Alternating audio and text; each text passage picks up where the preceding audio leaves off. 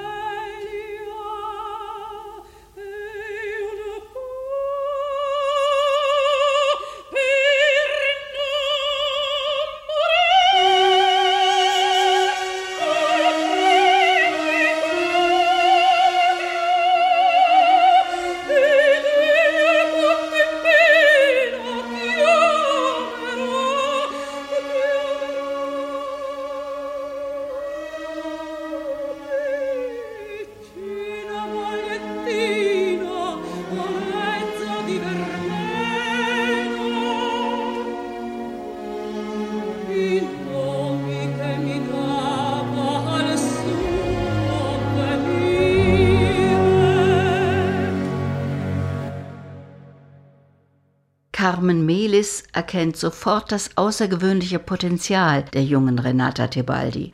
Ich war überglücklich. Diese Frau hat mich verhext. Sie war so schön und ausdrucksvoll, mit zarten Händen und winzigen Füßen und einem wunderschönen Lächeln. Sie meinte, nun müsse ich mein Repertoire erweitern, nicht immer nur die Butterfly singen. Ich saugte alles in mich auf und habe mir alles für immer eingeprägt. Carmen Melis bringt Renata innerhalb von zwei Wochen eine neue Technik bei. Als Renata ans Konservatorium zurückkehrt, ist ihre Stimme nicht wiederzuerkennen. Meine Lehrerin hat besonderen Wert auf die Mittellage gelegt, damit ich von dort aus zu hohen und höchsten Noten kommen konnte. Das Intelligenteste, was sie getan hat, mich nicht zu forcieren und mich frei wie einen Vogel singen zu lassen. In einer Collage aus Puccinis Oper Madame Butterfly hören wir Carmen Melis und ihre Schülerin Renata Tebaldi.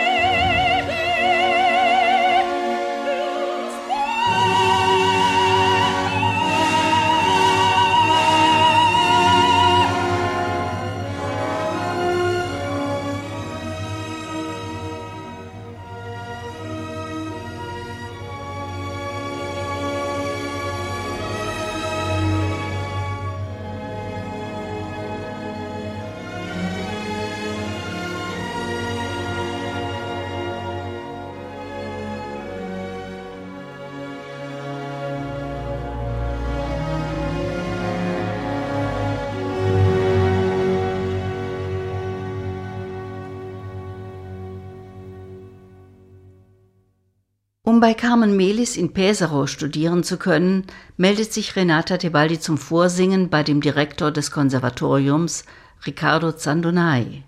Sie wählt die Arie der Titelheldin aus Catalanis Oper La Valli, Ich werde weit fortgehen, wie eine Vorahnung ihrer eigenen Entscheidung.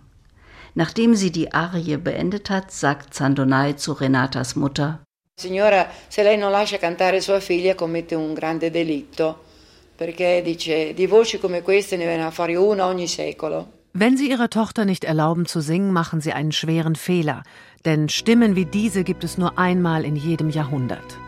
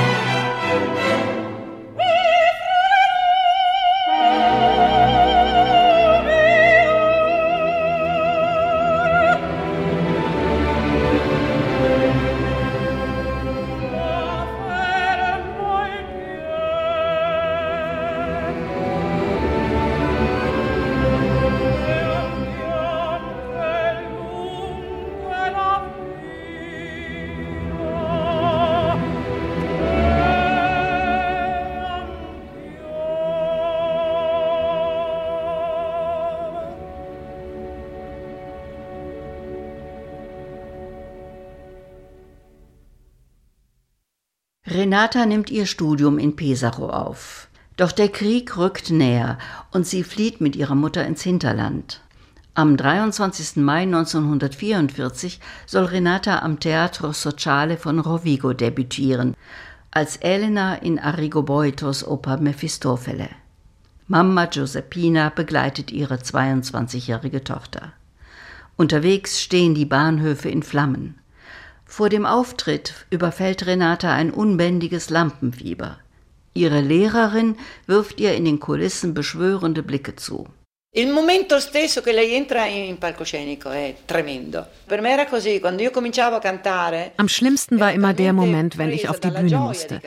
Doch sobald ich anfing zu singen, wurde ich so ergriffen von der Freude am Gesang, von der Interpretation meiner Rolle, dass ich alles um mich herum vergaß und nicht mehr merkte, dass ich auf der Bühne stand. Ich fühlte mich völlig frei, sorgte mich weder um die Stimme noch um die richtigen Noten. Herrlich, ich konnte alles geben, was ich wollte. Diese Freude übertrug sich auch auf die Zuhörer. Gioivo io per prima e riuscivo a trasmetterlo a chi.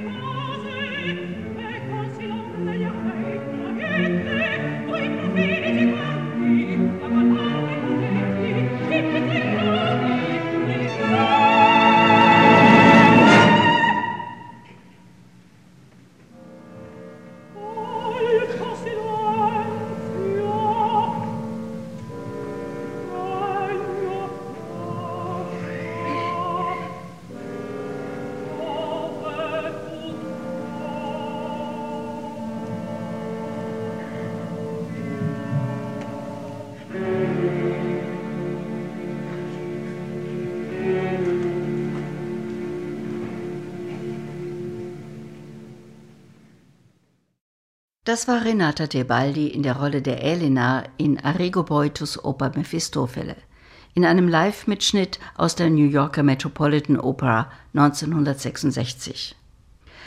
Im Februar 1945 steht Renata Tebaldi zum ersten Mal am Teatro Regio von Parma auf der Bühne, während Bombenflugzeuge über das Theater donnern. Nach Kriegsende zieht Renata mit ihrer Mutter nach Mailand. Sie nimmt ihren Unterricht bei Carmen Melis wieder auf. Ihre Lehrerin erinnert sich. Die Tebaldi war mir gegenüber immer in großer Dankbarkeit und Zuneigung verbunden. Wo immer sie hinfährt, schickt sie mir Grüße. Das hat mir sehr gut getan. Eines Tages sucht Arturo Toscanini junge Stimmen für die feierliche Wiedereröffnung der Mailänder Scala am 11. Mai 1946. Renata singt das Sopransolo in Verdis Te Deum hoch über dem Chor, denn Maestro Toscanini will, dass diese Engelsstimme wirklich aus dem Himmel kommt.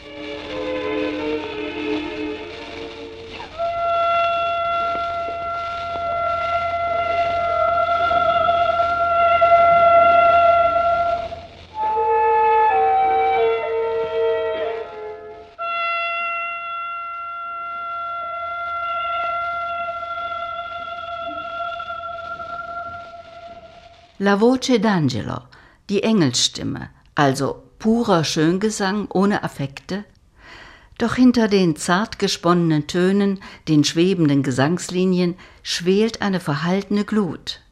Der Bariton Giuseppe Taddei meint dazu,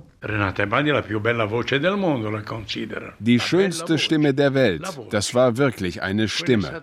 Genau passend für italienische Opern. Ihre ganze Leidenschaft legte sie in den Gesang. Sie brauchte nur einen Ton von sich zu geben und es war eine Liebkosung. Mi sono sempre ritenuta una fortunata e quindi Zu meinem großen Glück war der Gesang für mich wirklich eine Mission. So konnte ich ein Riesenpublikum erreichen und das Wichtigste, die Herzen berühren. Das Amami Alfredo der Traviata ist wie die Explosion der Liebe. Nicht alla Puccini, sondern echter Amor Verdiano.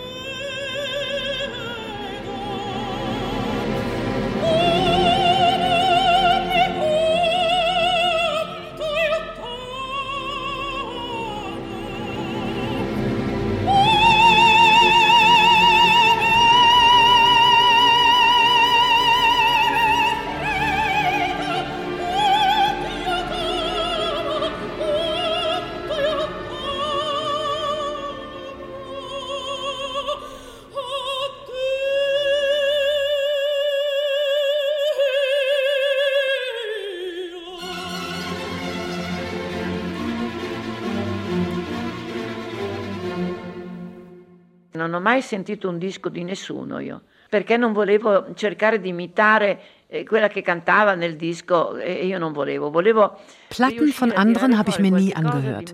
Ich wollte niemanden imitieren, nur meine eigene Persönlichkeit ausdrücken. Die schönste Zeit des Tages war abends im Bett.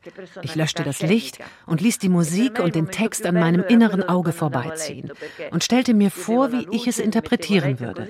Ich kam mir vor wie eine Schwangere, die in sich die Bühnenfigur langsam wachsen fühlt. Davanti ai miei occhi, allora mi sembrava di, di essere come una mamma in attesa di un baby, che man mano sentiva crescere dentro di lei questo personaggio. Auf Mutterschaft und Ehe hat Renata Tebaldi verzichtet. Ihre Verlobung mit dem Mediziner Antonio Pedretti löst sie auf, als er von ihr verlangt, ihre Karriere ihm zuliebe aufzugeben. Io non mi sono potuta sposare, però ho conosciuto l'amore, ho sofferto per amore, ho gioito quando era il momento di gioire. Ich habe nie geheiratet, aber ich wusste, was Liebe ist. Ich kenne die Leiden und Freuden der Liebe. Ihrer Biografin Carla Maria Casanova hat sich die Tebaldi anvertraut. E. Wir zwei verstanden uns prächtig. Beide waren wir von der Liebe enttäuscht, von unseren Liebhabern verlassen worden.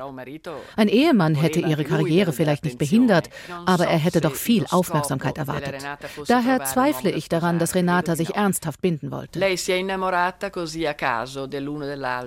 Sie hatte einige zufällige Affären, Abenteuer mit Männern, die nicht zu ihr passten, die ihr nicht das Wasser reichten, die sie gar nicht richtig liebten. Sie hat da manchmal daneben gegriffen. Aber im Grunde wollte sie wohl keinen festen Partner.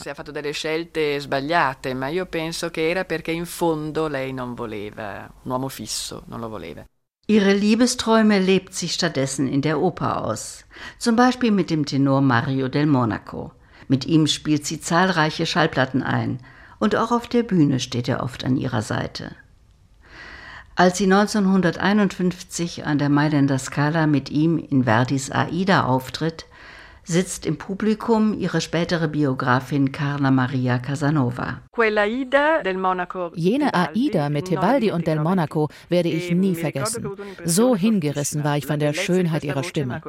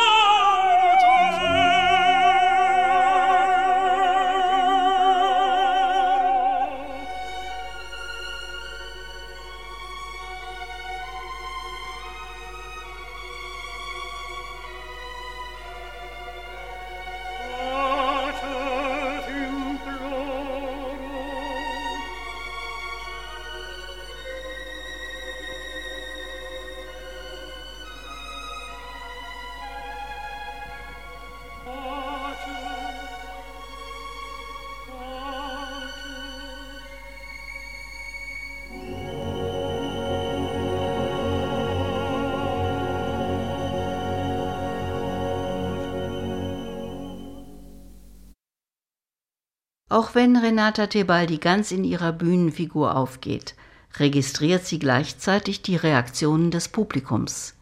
Wenn etwa im Schlussduett mit Mario del Monaco in der Sterbeszene von Verdis Oper Aida kein Auge trocken bleibt. Io sentivo un gran rumore di fazzoletti, tutti si soffiavano il naso perché piangevano, era un coro. Ich hörte dann, wie sie ihre Taschentücher hervorholten und sich die Nase schneuzten vor Ergriffenheit.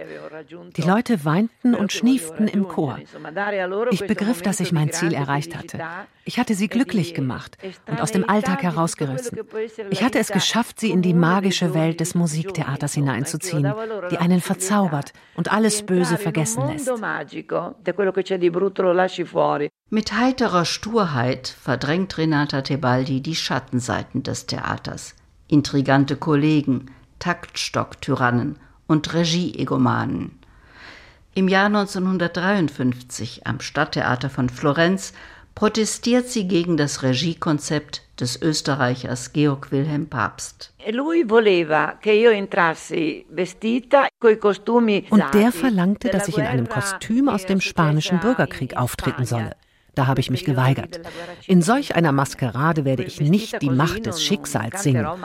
Und ich bin gegangen. Er war recht sauer, doch uns war das egal. Hauptsache das Publikum sah eine anständige Forza del Destino. Im Jahr 1957 stirbt Renatas Mutter, die sie ihr Leben lang rund um die Welt begleitet hat. Darauf zieht der Weltstar Renata Tebaldi mit ihrer ergebenen Verehrerin Ernestina Viganò zusammen. Latina bot der Tebaldi ihre Dienste als Sekretärin an. Sie lebt bis heute in der Mailänder Wohnung an der Piazzetta Guastalla. Als ich Renata Tebaldi im Frühjahr 1997 in Mailand besuche, einige Jahre nach unserem ersten Gespräch, öffnet Tina und hält den Pudel mit Namen New in Schach. Tina è un personaggio importantissimo che ogni tanto la Renata maltratta e bistratta, però senza la Tina non può vivere. Tina ist für sie ungeheuer wichtig, auch wenn Renata sie manchmal schlecht behandelt. Ohne Tina kann sie nicht leben. Die Tina hat es damals wie ein Blitz getroffen. Sie verließ ihren Verlobten und entschied sich für ein Leben mit Renata. Die große Liebe. Für sie tut sie alles. Äußerlich wirkt sie unscheinbar, ist aber in Wirklichkeit eine sehr gebildete Frau. Sie ist wirklich die Seele dieses Paares. Questa Tina è veramente l'anima della, della coppia, è importantissima Tina.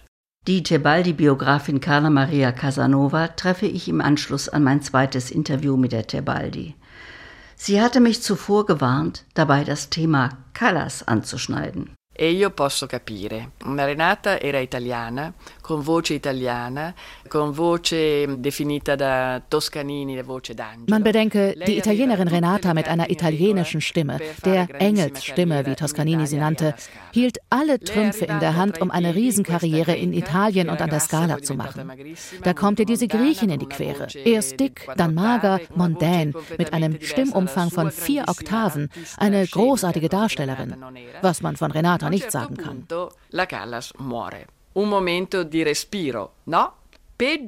Nach dem Tod der Callas wurde alles noch schlimmer. Die tote Callas ist eine noch größere Bedrohung als die lebendige.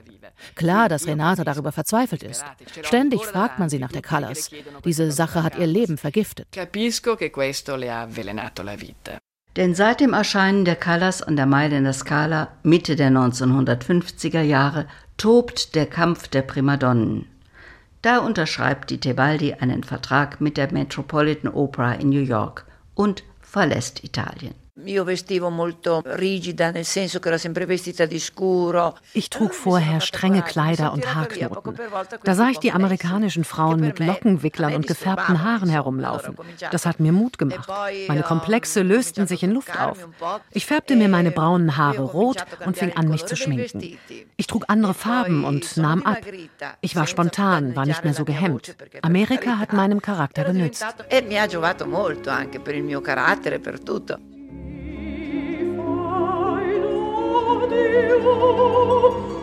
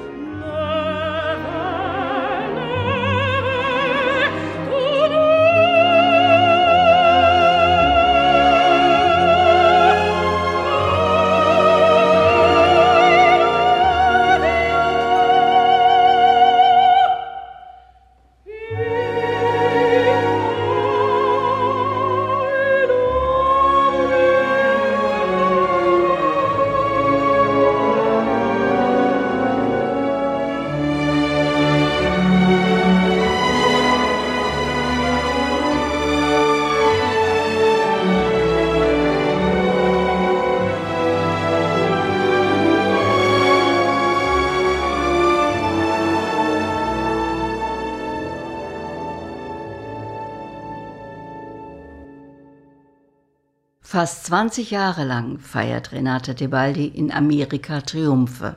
Von dort aus unternimmt sie Gastspielreisen nach Europa. Sie singt an der Wiener Staatsoper, in London, Barcelona, Zürich. Ich hatte überall sehr großen Erfolg. Doch es tut mir leid, so fern von Italien gewesen zu sein. Den größten Teil meiner Karriere habe ich in Amerika verbracht. eh, Und mein italienisches Publikum ist ohne Tebaldi geblieben. Das hat mir sehr wehgetan. Noch heute, wenn ich daran denke, muss ich weinen. Bis zu ihrer triumphalen Rückkehr an die Mailänder Scala am 9. Dezember 1959. Grazie a Dio mi ha aiutato il Signore anche da quel lato lì, perché come io sono entrata, Gott sei Dank hat mir mein Herrgott beigestanden. Denn schon vor meinem ersten Auftritt schrien sie wie die Verrückten, Renata, willkommen daheim. Und dann 15 Minuten Applaus. mi pare che siano arrivati ai 15 minuti di applausi. Ihr letztes Rollendebüt gibt die Tebaldi 1969 an der Met als Mini in Puccinis Oper La Fanciulla del West.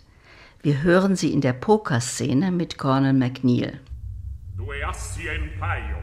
Niente. Pari, siamo pari, evviva. Ora la decisiva.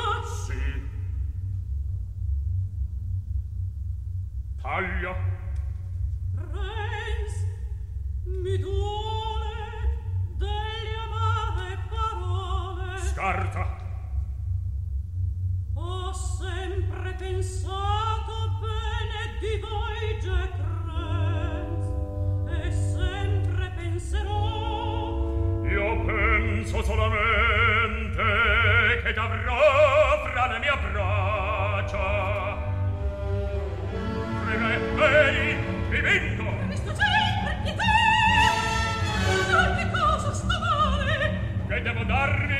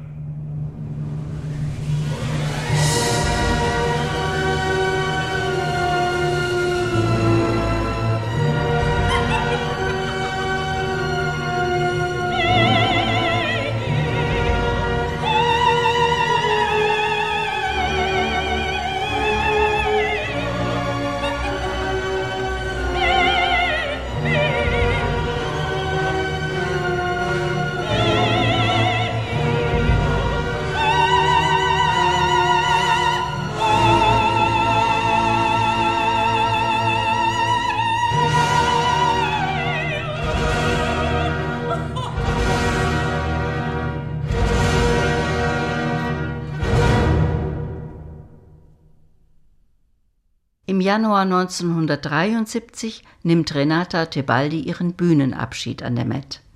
Der Bariton Sherry Milnes erinnert sich. And after the third act, we went out for bow zum Applaus.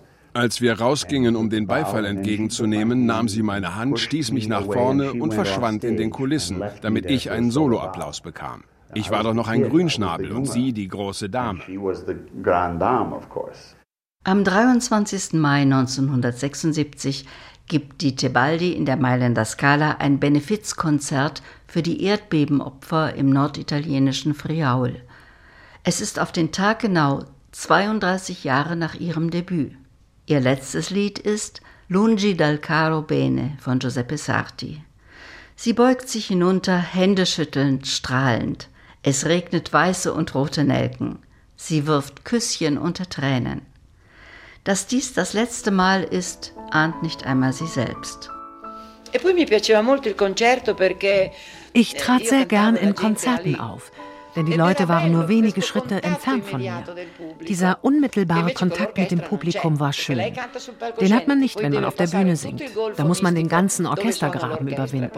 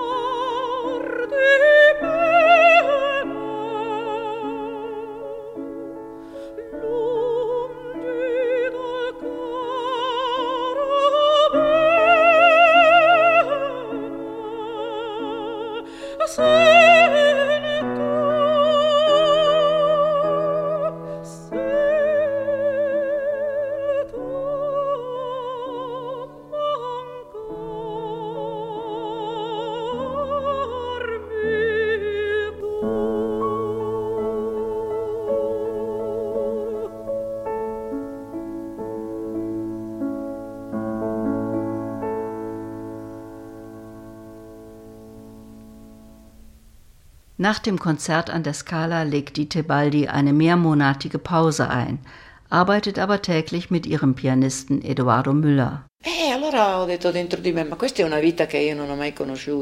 Und da merkte ich, das ist ein Leben, das ich nie gekannt habe. Ich erlebte ein großes Glücksgefühl. Vielleicht war dies der richtige Moment, mich zu verabschieden. Denn ich hatte immer Angst dafür, nicht den Mut aufzubringen. Also rief ich meinen Maestro an und sagte, Sie brauchen heute nicht zu kommen, ich singe heute nicht. Wieso? Fühlen Sie sich nicht gut? Nein, mir geht's ausgezeichnet.